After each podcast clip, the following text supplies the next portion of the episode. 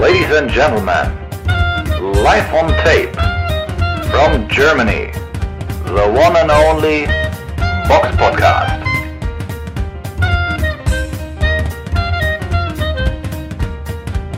Einen wunderschönen Sonntag, Mittag, Nachmittag, wann auch immer ihr das hört. Hier ist der Box Podcast, Ausgabe 404.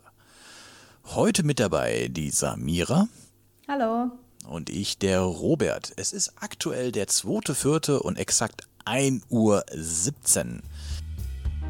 Der Box Podcast Rückblick aufs vergangene Wochenende.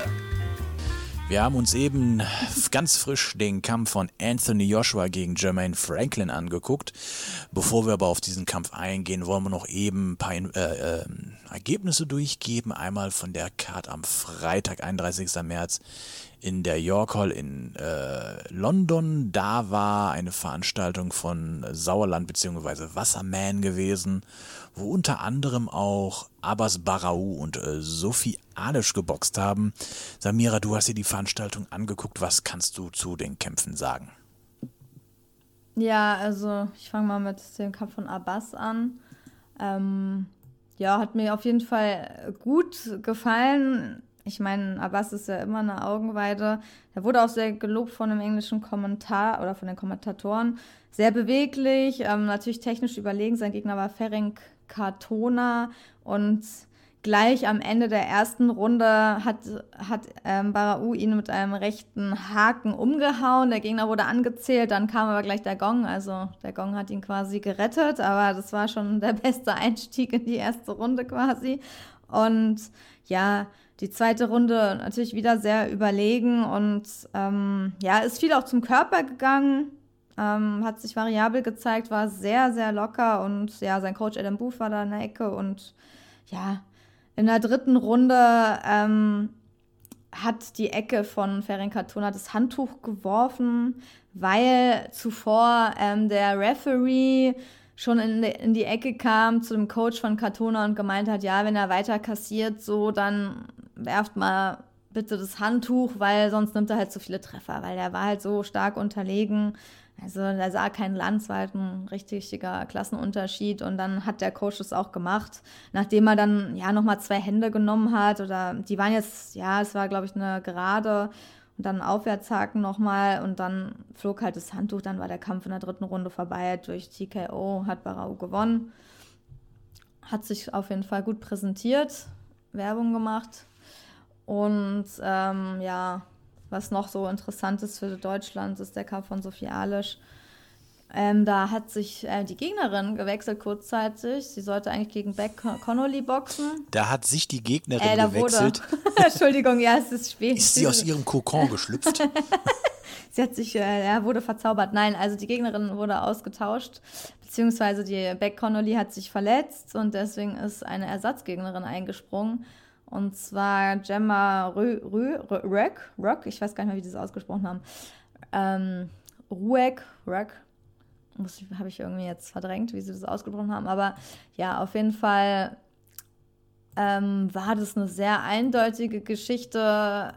Und ja, die ist auch schon 38, die Gegnerin. Hat natürlich am Anfang so eine Attacke gemacht, wo ich dachte, uh, das könnte ja noch ganz äh, gefährlich werden. Also haben beide am Anfang so ein bisschen ja, viel geschlagen und dachte man so, hm, aber natürlich ist Sophie Alisch die viel technisch viel bessere Boxerin gewesen von Anfang an, auch viel schnellere Hände, viel bessere Beinarbeit und ähm, ich fand, dass Alisch ähm, bisschen aggressiver sich gezeigt hat als sonst, das fand ich gut.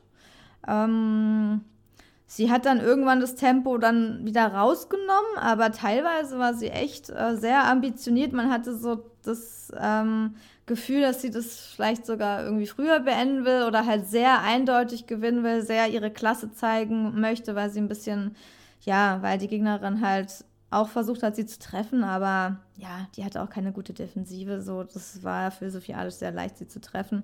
Ja, die dritte Runde wurde dann so ein bisschen ruhiger. In der vierten hat sie auch ihren Coach Sophie Alisch gefragt, ob sie zu wenig macht, weil sie halt ein bisschen das runtergeschraubt hat und ein bisschen ruhiger geboxt hat, aber immer überlegen, konzentriert gutes Tempo dann auch gefunden. Am, äh, ja, dann ab der dritten Runde nicht mehr so krass viel gemacht. Und ja, ich fand, es war Werbung fürs Frauenboxen und sie hat 60 zu 54 gewonnen. Also jede Runde der sechs Runden hat sie klar gewonnen und das war für sie jetzt, ja, sie hätte wahrscheinlich auch ähm, ja, eine viel stärkere Boxerin da besiegt an dem Tag, aber war auf jeden Fall, ja, klasse Leistung, so im Ausland zu boxen, muss man ja auch erstmal machen und dabei jede Runde so klar zu dominieren. Von daher, ja, herzlichen Glückwunsch, war gut. Von London geht's einmal kurz rüber nach Chemnitz. Da war eine Veranstaltung gewesen von SES, die wir ehrlicherweise nicht gesehen haben, weil wir ja eben den Joshua-Kampf uns angeguckt haben, aber möchten trotzdem nicht äh, euch die Ergebnisse vorenthalten. Ähm, die bekanntesten Kämpfer auf der Karte waren Adam Deines Roman und Roman Fress. Die beiden haben ihre Kämpfe vorzeitig gewonnen. Ähm, Roman Fress ist äh, jetzt deutscher Meister im Cruisergewicht und um den EBU EU-Titel im Halbschwergewicht kämpfte Tom Jemski gegen Daniel Blender dos Santos, einen Franzosen. Und diesen Kampf hat er nach Punkten verloren. Äh, und zwar, jetzt muss ich noch mal kurz gucken, wie waren die Punkte gewesen. 114 zu 114. Also einer hat es unentschieden gesehen, 111 zu 117 und 111 zu 117 für Dos Santos. Ähm, scheint also interessanter Kampf gewesen zu sein. Ähm, die Kollegen von Boxen 1 sche äh, scheinen auch vor Ort gewesen zu sein. Die haben auch schon einen Artikel dazu geschrieben. Und am Ende des Artikels heißt es, und da zitiere ich einmal, ähm, Tom Jemski, für den es erst die zweite Niederlage in seiner Profilaufbahn war, muss sich dann nach einer dennoch soliden sowie tapferen Leistung nicht verstecken. Ich habe mein Bestes gegeben, er war physisch mein stärkster Gegner, sagt ein sportlich fairer Tom Jemski nach der Urteilsverkündung. Ja, also den Kampf werde ich mir noch im Nachgang angucken, aber heute nicht mehr, dafür ist es zu spät. Äh, Samira, wir kommen jetzt auf das Comeback von Anthony Joshua. Wir haben uns ja letzte Woche so ein bisschen heiß geredet und uns den Kampf ja in der Fantasie dann doch noch ein bisschen spannend geredet, aber wurde er das denn dann auch? ja, da muss erstmal durchatmen bei diesem Kampf. Ja, es war, ich fand es sehr gut, wenn man so ein bisschen mit Vorfreude und Spannung so auf so einen Kampf blickt, weil das einfach mehr Spaß macht, den Kampf dann zu gucken. Aber wenn man dann doch die Erwartungen wieder höher schraubt, ist man natürlich die Enttäuschung irgendwie größer. Also ich bin jetzt gar nicht so von Jermaine Franklin enttäuscht, vielleicht ein bisschen, aber eigentlich hat er das Beste draus gemacht, sagen wir mal so. Die meisten haben gesagt, sie erwarten da einen vorzeitigen Sieg von Joshua, damit er wieder zeigt, dass er da ist. Aber Franklin hat es über die Runden geschafft und das muss man ja auch erstmal irgendwie hinkriegen. Und er hat geschafft, dass äh, Joshua nicht so glänzen konnte gegen ihn. Zumindest fand ich das so. Joshua hat natürlich klar nach Punkten gewonnen. Also das muss man natürlich auch dazu sagen. Also die Offiziellen haben 118, 111 und zweimal 117, 111 gesehen. Auf jeden Fall ein bisschen äh, enger als jetzt die Kommentatoren bei The Zone, was auch in Ordnung ist. Aber ja, Tony Bellew hat eine Runde gehabt bei Franklin. Ja, okay. Da dachte ich aber auch so, so äh, bitte. Aber dann die letzte. Aber okay, eine, ich habe auch jetzt, ich habe einige eng gesehen, aber ich habe ehrlich gesagt auch nur eine Runde bei Franklin. Ich habe also drei ich, Runden. Also ich bin bei 117, 111. Ich habe, ja, ich habe so die zweite, ähm, nee, die dritte habe ich Franklin gegeben und einige waren aber enger. Also man muss sagen, diese Wertung sprich, entspricht wirklich nicht dem Kampfverlauf, weil ich fand auch, auch wenn man Joshua dann, ich habe man hat ihm die Runden gegeben, weil er dann der präzise, präziser getroffen hat. Aber ehrlich gesagt hat er mir manchmal auch viel zu wenig gemacht.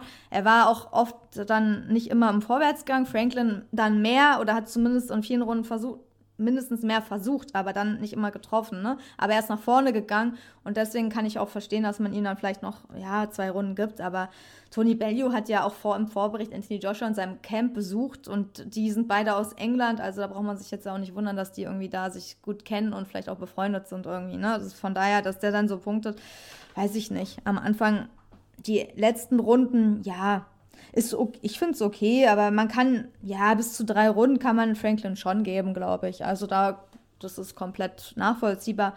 Viel mehr würde ich ihm jetzt aber auch nicht geben, weil da kam dann auch zu wenig. Also ich weiß nicht. Also Joshua, fangen wir mal an. Also schon die erste Runde hat mich auch nicht so überzeugt. Also ich weiß es nicht. Ich finde, Ähm, Joshua wirkte schon beim Walk-In, finde ich, angespannt. Man hat es ihm angesehen. Ich meine, es lag ja auch viel in dem Kampf drin. Es viel, stand viel auf dem Spiel, wenn er schon sagt, seine Karriere hört auf, wenn er verliert und so. Da macht er sich selbst unnötig Druck, so finde ich. Aber okay, das muss er wissen.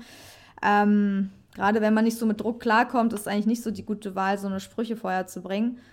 Ähm, ja, ist ja so, hat man ja nach dem Kampf wieder gesehen. Der hat sich ja nicht unter Kontrolle so. Also das ist ja echt, also bei Joshua, ich weiß nicht, irgendwie wird er mir von Kampf zu Kampf unsympathischer. Aber das ist was anderes so. Das hat ja nichts mit seiner sportlicher, sportliche Darbietung zu tun. Also klar, sein Jab war gut, so. Es war auch sein schwerstes Gewicht, was er je hatte, ne? Hat mir auch nicht so gut gefallen. 115 Kilo noch was, also das war schon ja. ordentlich. Dafür, dass der da zwölf Runden gegangen ist, wundert mich das ja ehrlich gesagt sogar.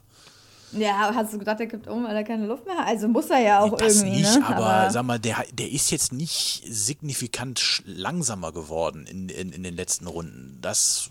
Naja, er hat bei fast dem gar nichts gemacht, manche Runden, fand ich. Also er hat sich aufgelehnt also zum und Ende hin eine, Zum Ende hin war es eine Menge Gewürge gewesen, das stimmt wohl. Ja, der hat so viel geklincht. Also wirklich, manchmal dachte ich, da steht Wladimir Klitschko im Ring. Also wirklich so richtig typisch dieses Clinchen, dann ähm, rauflehnen, den Gegner müde machen, oft auch immer den Arm einklemmen. Der hat ganz oft Franklins Arm eingeklemmt, damit er halt nicht sich im Infight irgendwie ähm, was machen kann. Also ja, das war. aber ich fand jetzt, also es war jetzt nicht so Klitschko-Style. Klitschko-Style war wirklich von oben drauflehnen. Äh, dieses Klammern gemacht? war Klitschko weniger. Doch, ich fand, das war schon sehr Klitschko-mäßig. Aber okay, vielleicht. Klitschko-resk? Ja, genau, aber weiß ich, also das hat so den Kampf auch ein bisschen zerstört, fand ich. Also er hatte ja auch einen guten Jab, hat er auch am Anfang gezeigt, so wenn er seine Geraden gebracht hat, die waren echt gut. Also auch hart. Franklin hat natürlich viel genommen. Aber ich fand, das war halt echt kein schöner Kampf und ich fand auch nicht, dass Joshua immer so ähm, ja, der sah auch nicht so stabil immer aus. Man dachte halt oft irgendwie, wenn da ein bisschen Attacken von Franklin kam oder er so ein bisschen nach vorne gerannt ist, dann hat man in Joshuas, äh, ja, in seiner Körpersprache gesehen, dass er so ein bisschen Respekt hat. Also so ein bisschen nicht weiß, was er machen soll. Oder halt so ein bisschen wieder in diese, also so, ich will jetzt nicht Angst sagen, aber dass er halt wieder in diese Unsicherheit zurückfällt. Ich finde, man sieht ihm das einfach an und daran, ich, ich weiß es nicht. Also der ist nicht stabil im Kampf gewesen, hat sich ich fand auch, also die haben es ja auch gesagt, die Kommentatoren, er hat sich nicht, er hat sich sichtlich nicht wohlgefühlt in diesem Kampf. Er hat auch früh Nasenbluten. Der sah einfach nicht so souverän. Sagen wir mal so, er hat zwar fast jede Runde gewonnen, aber er sah einfach trotzdem nicht so souverän aus. Zumindest war das mein Gefühl. Und äh, ja. Und ich meine, sonst hätte er auch nicht so geboxt, so immer mit diesem Abklammern und so. Er hätte ihn einfach sonst mit seinen Schlägen auf Distanz halten können. Ne? Also ich weiß es nicht. Ich fand schon auch, dass er relativ rudimentär geboxt hat. Das war viel Doppeldeckung, viel Jab, ab und zu mal die Gerade, aber das war jetzt, und mal, sagen wir mal so, die Beinarbeit, die ist ein bisschen besser geworden im Vergleich zum letzten Mal, aber ich fand, das war relativ simples Boxen, was er da gemacht hat. Und äh, du hast ja recht, Franklin war ja teils deutlich aktiver, war aber halt nicht so präzise. Ähm, ja. Da muss man schon sagen, hat Joshua seine Reichweitenvorteil auch gut aus äh. Ähm, so in, der, in den mittleren Runden, wo ich halt drei Runden, also ich hatte von Runde drei bis fünf, die hatte ich bei Franklin. Und in der mhm. fünften Runde war es dann auch, also teils auch ein bisschen schwierig für mich zu punkten, weil, ähm, ja, sagen wir mal, da hat sich auch Joshua ein bisschen zu oft auf den Infight angelassen, was ihm irgendwie, klingt jetzt seltsam, aber mittlerweile liegt dem der Infight nicht mehr so. Früher konnte er den irgendwie besser machen. Ähm, vielleicht liegt es auch halt mit dem Druck und auch den Niederlagen zusammen, dass der da jetzt ein anderes Mindset hat. Ähm, mhm. Ja, also am Ende des Kampfes im Postfight-Interview sagte er auch so über, über den Kampf, naja, über diesen Kampf wird in 50 Jahren keiner mehr sprechen. Da hat er nicht ganz unrecht, wahrscheinlich schon in ein paar Monaten nicht mehr. Also das war jetzt ein Kampf, äh, kann man gesehen haben, muss man nicht. Ja, aber ich meine, äh, der sagt es so locker. Also er hat schon noch ein paar Aufwärtshaken gebracht, die darf man auch nicht vergessen, sogar öfter. Ja. Die waren, ja, ja, aber auch, er sah waren nicht, eigentlich gut, aber. Ja, aber er sah jetzt nicht so geil du, aus wie früher. Ja, genau, aber er war auch einfach nicht locker. Das hast du ihm ja angesehen. Er war nicht locker. Das, der war auch ein bisschen frustriert, hat man so das Gefühl gehabt, weil ich glaube, er hat sich auch gewundert, warum Franklin da nicht irgendwie vielleicht angeschlagen oder angebimmelt ist von seinen Treffern, weil er hat ihn ja schon manchmal getroffen, auch Volltreffer so. Und irgendwann hatte man so das Gefühl, dass er ein bisschen frustriert ist. Aber ich weiß, klar, der Kampf an sich war jetzt nicht schön, aber ich finde, der ist schon wichtig, um vielleicht um den weiteren Weg von Joshua zu bestimmen, weil wenn er Mhm. sagt, an den Kampf erinnert sich keiner in ein paar Jahren, dann hat es ja auch mit seiner Leistung was zu tun. Ja, wie du ja Also hätte sagst, er den in Runde 1 K.O. geschlagen, würden die Leute mehr drüber reden oder in Runde 3, ne? Das ist Richtig. halt. Aber Franklin hat ja nicht einmal so richtig gewackelt, also gar, nicht, nicht wirklich. Da war ja nicht wirklich sichtlich angeschlagen so. Und das bedeutet ja auch schon was. Dann äh, ein jo frustrierter, also nicht stabiler Joshua, der immer noch nicht seinen Weg richtig zurückgefunden hat, was natürlich auch äh, brenzlig werden kann gegen bessere Gegner als Franklin. Auch mit einem härteren, noch härteren Punch, sagen wir mal so. Er wurde ja auch manchmal getroffen, so durch Haken. Jetzt nicht gefährlich, aber gegen manche kann es gefährlich werden. Und am Ende des Kampfes hat man wieder gesehen, dass er sich einfach nicht unter Kontrolle hat. Also da fragt man sich echt so, was ist mit ihm los? So, das war ja schon nach Usyk so. Und jetzt auch, nachdem er eigentlich locker gewonnen hat und sich freuen, er hat sich ja gar nicht gefreut bei der Urteilsverkündung, ne? Das war ja so, äh, keine Ahnung, hat man auch gemerkt, er hat sich viel mehr vorgenommen, hat es nicht erreicht, so den Kampf vorzeitig zu beenden. Dann schlägt er irgendwie Franklin irgendwie von hinten so auf den Kopf, boxt ihn so an. Also natürlich nicht so doll, aber trotzdem, der sieht es nicht auf den Hinterkopf. Dann, dann müssen die irgendwie getrennt werden, weil sie sonst wieder vielleicht aufeinander gegangen wären. Also da fragt man sich schon so ein bisschen, was ist mit Joshua los? Also warum macht er sowas? Das ist ja auch nicht witzig, das ist auch nicht nett. Vor allen Dingen, dann steht er erstmal in seiner Ecke, dann macht er wieder einen Versuch, in die andere Ecke zu laufen. Dann denke ich mir so, was will er denn jetzt von ihm? Will er irgendwie äh, ihm jetzt noch was sagen? Also keine Ahnung, der haut ihn zuerst. Natürlich sagt er irgendwas zurück, aber also ich fand, da sah er wieder sehr, sehr, ja, unkontrolliert aus. Er wurde dann beruhigt von seinem Coach. Aber ja, leider, also das spielte dann kein, keine Rolle, so im Post-Fight-Interview, die haben dazu dann nichts gefragt. Aber ich finde, es hat schon sehr verdeutlicht, dass er, ja, weiß ich nicht, dass er auch mit sich unzufrieden war, mit seiner Leistung so ein bisschen und sich irgendwie nicht so, ja, er ist nicht mehr der Joshua so von früher, den man so kannte, ne? Der einfach immer gelächelt hat, sich gut unter Kontrolle hatte und dann immer so, okay, der hat auch immer mm, durch K.O. vorzeitig gewonnen, aber ich fand das echt unsportlich. Ja, auf den sportlichen Teil noch einzugehen. Äh, er soll wohl jetzt noch dieses Jahr zweimal kämpfen, wohl jetzt das nächste Mal im Sommer. Du sagst dazu gar nichts. Findest du das normal, dass man jemand so den Hinterkopf schlägt? So? Äh, ja, ganz normaler Sonntag bei mir. ja, anscheinend so. Ja, okay. Aber äh, nee, ich, also da, ja. ich, da gibt es für mich nichts hinzuzufügen. Du hast Ach eigentlich so. alles gesagt. Okay, aber du, ja, okay, aber du hast es schon auch mitgekriegt Ja, sozusagen. ja, ja, und äh, erstmal dieser Hinter und dann dieses. Zuerst sah es ja aus, als würde er den umarmen und dann denkst du, was ist das denn? Was macht der denn da? Ja. Und dann müssten, mussten die da getrennt werden. Hm. Komisch, ne? Komisch. Um einfach. Lethal Weapon zu zitieren, ich werde zu alt für den Scheiß. Ähm, ja, aber jetzt auf den sportlichen Teil nochmal, also es gibt ein paar Stellschrauben, die definitiv mal noch angezogen werden müssen. Ähm, und mit der Leistung sollte der auf jeden Fall nicht gegen den geldgeilen Typen aus Manchester boxen. aber er hat ja verkündet, dass er gerne gegen den boxen möchte. ja, ja, klar, aber Er mit hat sich der. ja mit, angeboten. Also der wird ja ausgeboxt. Fury rennt ja, der rennt ja Marathon in der Zeit, wo Joshua irgendwie einen Schritt macht, weiß ich nicht, Ja. mit seinem Gewicht. eben. Ja, gut, andererseits, äh, Fury wiegt ja auch irgendwie mal 10, 15 Kilo Ja, aber er ist viel der. beweglicher. Er tanzt Ja. ja. da um ihn rum. Deswegen, also mit der Leistung, also ich, Oh, also nee. ich würde Gar nicht. Das ist jetzt nur meine persönliche Meinung. Ich würde jetzt an, wenn, wenn ich der Coach wäre, würde ich mir erstmal einen anderen Gegner für den Sommer suchen, der einen Ticken besser ist als Franklin und dann, äh, oder einen was heißt ein Ticken, aber deutlich besser ist als Franklin und dann zu gucken, wie er gegen den bestehen kann, weil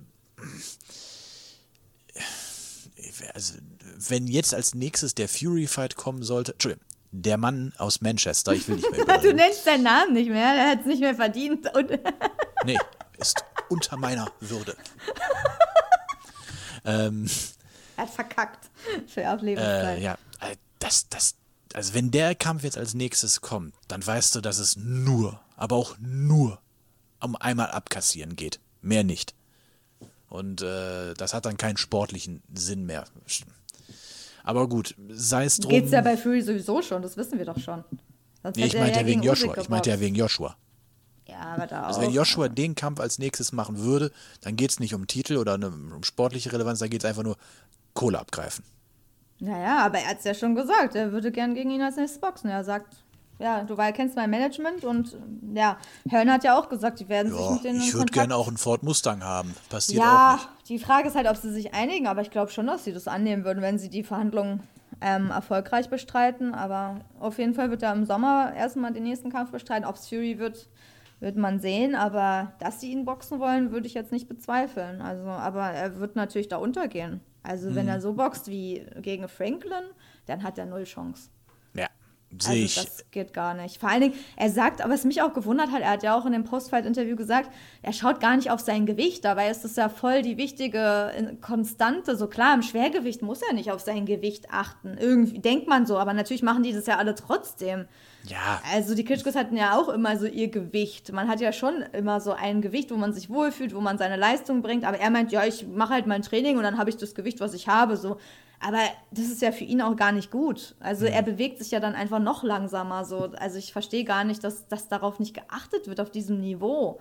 Also das, man sieht ja auch, er hat keine Luft mehr. Ne? Er ist nicht mehr so leichtfüßig, er kann sich kaum noch bewegen, deswegen legt er sich die ganze Zeit auf seinen Gegner ab und clincht halt. Also, also ein stabiler. Block, der Mann. Ja, genau. Also von daher, also keine Ahnung. Aber das fand ich ja sehr überraschend, sagen wir mal so. Aber okay. Der Kampf hat uns jetzt nicht so vom Hocker gerissen, aber er hat einige, äh, sagen wir mal so, einige Punkte bezüglich Joshua dann schon nochmal offenbart. Und das ist vielleicht dann doch nicht so uninteressant. Ne? Ja, er ist immer noch ein Weltklasse-Mann, keine Ja, Frage. Also, das darf man jetzt bei dem allem, was wir hier gesagt haben, nicht vergessen, aber Nee.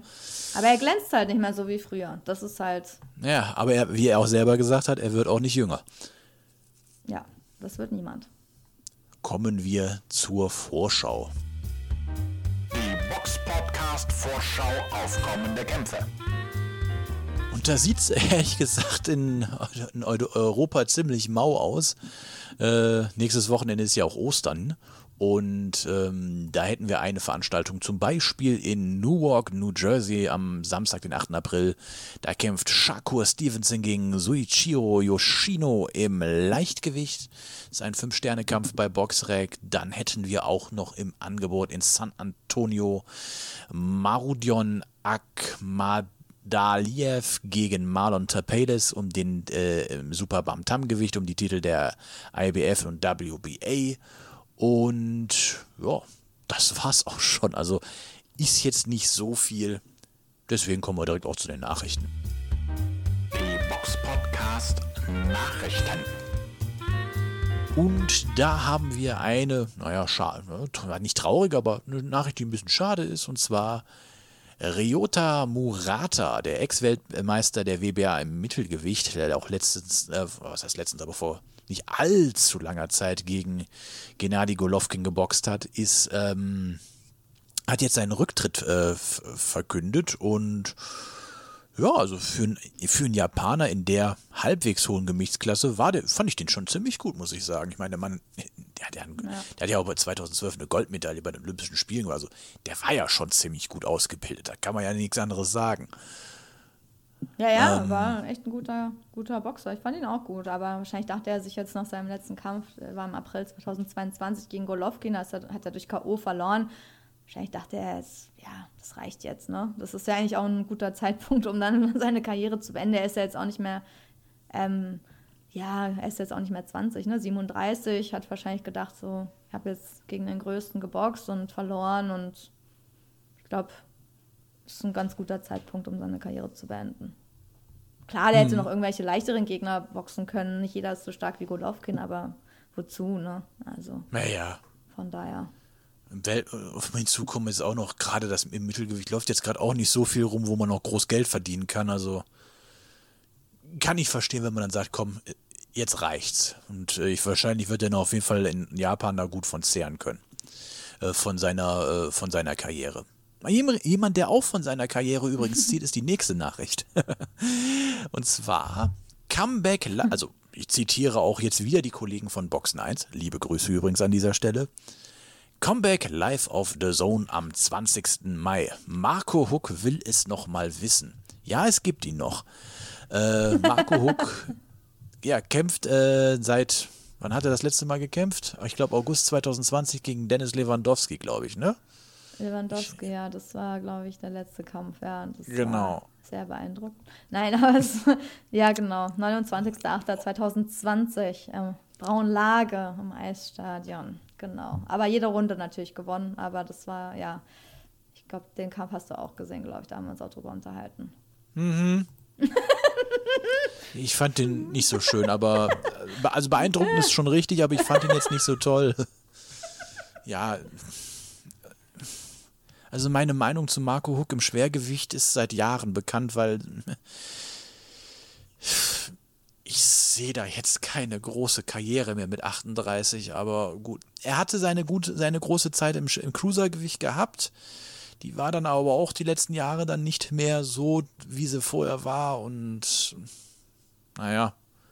Gut, ich meine, wenn er jetzt nochmal ein bisschen Geld abgreifen kann, nochmal eine große Bühne kriegt oder wenn er vielleicht doch einen halbwegs guten Gegner boxt und vielleicht doch, ich meine, er ist fast drei Jahre nicht geboxt, vielleicht ist er ja auch richtig fit, hat sich richtig fit gemacht in der Zeit, kann ja auch sein. Weiß man nicht. Ähm, es wäre zu wünschen. Was ist denn Ja. deine Meinung? Ja, ich glaube, er sagt natürlich irgendwie, dass er, ich will zurück in die Weltspitze der Königsklasse und gegen die Besten boxen. Ich möchte wieder Titel gewinnen und bin überzeugt, dass ich dazu noch in der Lage bin. Ja, äh, natürlich sagt er das so, was soll er denn sonst sagen? Also ich meine, aber ich glaube, das wird sich zeigen, wenn man äh, sieht, gegen wen er boxt, ob man das ernst nehmen kann oder nicht. Also das liegt ja meistens auch in der Gegnerwahl. Bis jetzt wurde kein Gegner ähm, verkündet und anscheinend stehen drei zur Auswahl. Er wird wieder in Braunlage im Eisstadion boxen und äh, das Highlight ist eigentlich eher, dass es auf The Zone gezeigt wird. Also dass es ähm, wieder eine Kooperation zwischen ähm, MH Boxing, also von Marco Huck und Rainer Gottwald mit Kai Fivestar Dreamboxing Live zusammen ist. Also dass es auch bei in Deutschland zu sehen sein wird. Und ja, also ich denke, man natürlich, also da wird man jetzt nichts. Wir haben gerade von Anthony Joshua geredet, wenn jetzt Marco Huck reden. Also, ja, das wären wir, also wer zuletzt gegen Lewandowski im Ring stand, also dem würde ich jetzt nicht zutrauen, nach so einer langen Pause jetzt einen extrem starken Gegner zu boxen, sagen wir mal so. Der wird wahrscheinlich einen Aufbaugegner bekommen und dann wird man schauen, wie gut er noch drauf ist und ja, dann wird er als Hauptkämpfer, hat er halt noch einen Namen, den kann man gut vermarkten und da, ähm, ja, bei The Zone dann zeigen. Aber ja, es wäre schon, ja, er hofft, glaube ich, dass er nochmal einen großen Kampf bekommt, aber ich glaube auch eher nicht, dass es, dass es dazu kommt. Aber wenn er nochmal boxen will, werden wir sehen. Aber ich bin mal gespannt, ob der Gegner besser oder schlechter gerankt ist als der Dennis Lewandowski zu der Zeit. Der hatte ja auch ein ziemliches Gewicht bei dem Kampf, 152 Kilo, ja, genau. Das, das hat den Kampf auch so, ja, ähm, wie soll ich sagen?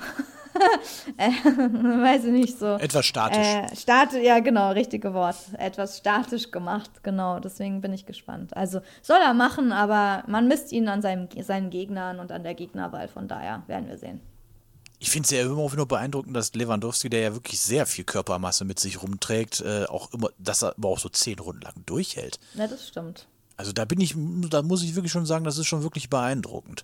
Da sieht er auch manchmal besser aus als andere, ne? Also frischer und er clincht nicht die ganze Zeit und so ab und zu mal und so, aber so ein bisschen, ja. Aber Ja, ich kann, ich kann mich auch noch an deine Worte erinnern, wie du damals gesagt hast, man hat ja eigentlich gemerkt, dass Lewandowski sogar eigentlich die bessere Boxausbildung hatte als Huck. Ja, ist- ja, also der, das ist eigentlich krass, ja. Also was, wie er das schafft, also das, da muss er körperlich echt was drauf haben, ne? Dass er da über so eine, auch das letzte Mal über zehn Runden geht, das ist schon wirklich beeindruckend eigentlich. Das ist äh, richtig äh, beeindruckend.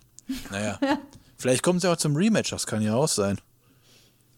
Ja, wobei, wann hat der, äh, der Box auch, er hat auch lange nicht mehr geboxt. Vier, auch, ja, gegen Engin Solmas, 24.09.2022.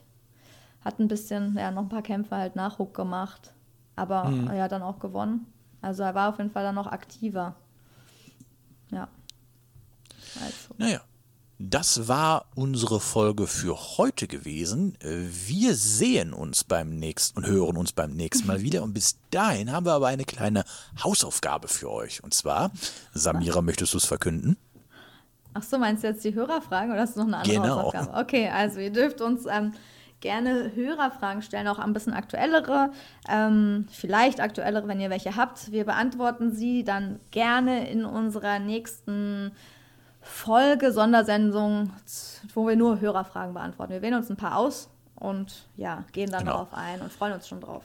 Einsendeschluss ist Dienstag, der 4. April, 18 Uhr. Nur, dass ihr schon mal Bescheid wisst. Also gibt Gas. Genau, Instagram, Facebook, ähm, ja, YouTube, YouTube. könnt ihr gerne uns zu spammen und mit allen möglichen Fragen. Oh Gott, ich sehe jetzt schon, was da kommt. zu, zu spa spammen, ja, ja, dann können wir, keine Ahnung, irgendwelche Penispillen anfragen wahrscheinlich oder so. naja, wir Nein, lassen uns so mal überraschen. Wir wünschen euch noch ein äh, schönes Restwochenende und äh, ein schönes Osterwochenende und auch überhaupt eine ganz tolle Zeit. Wir hören uns beim nächsten Mal. Ciao. Ciao. The one and only Box Podcast. New episodes every week. Follow us on Facebook, Instagram, YouTube, iTunes Music and Spotify. Box Podcast Podcast.de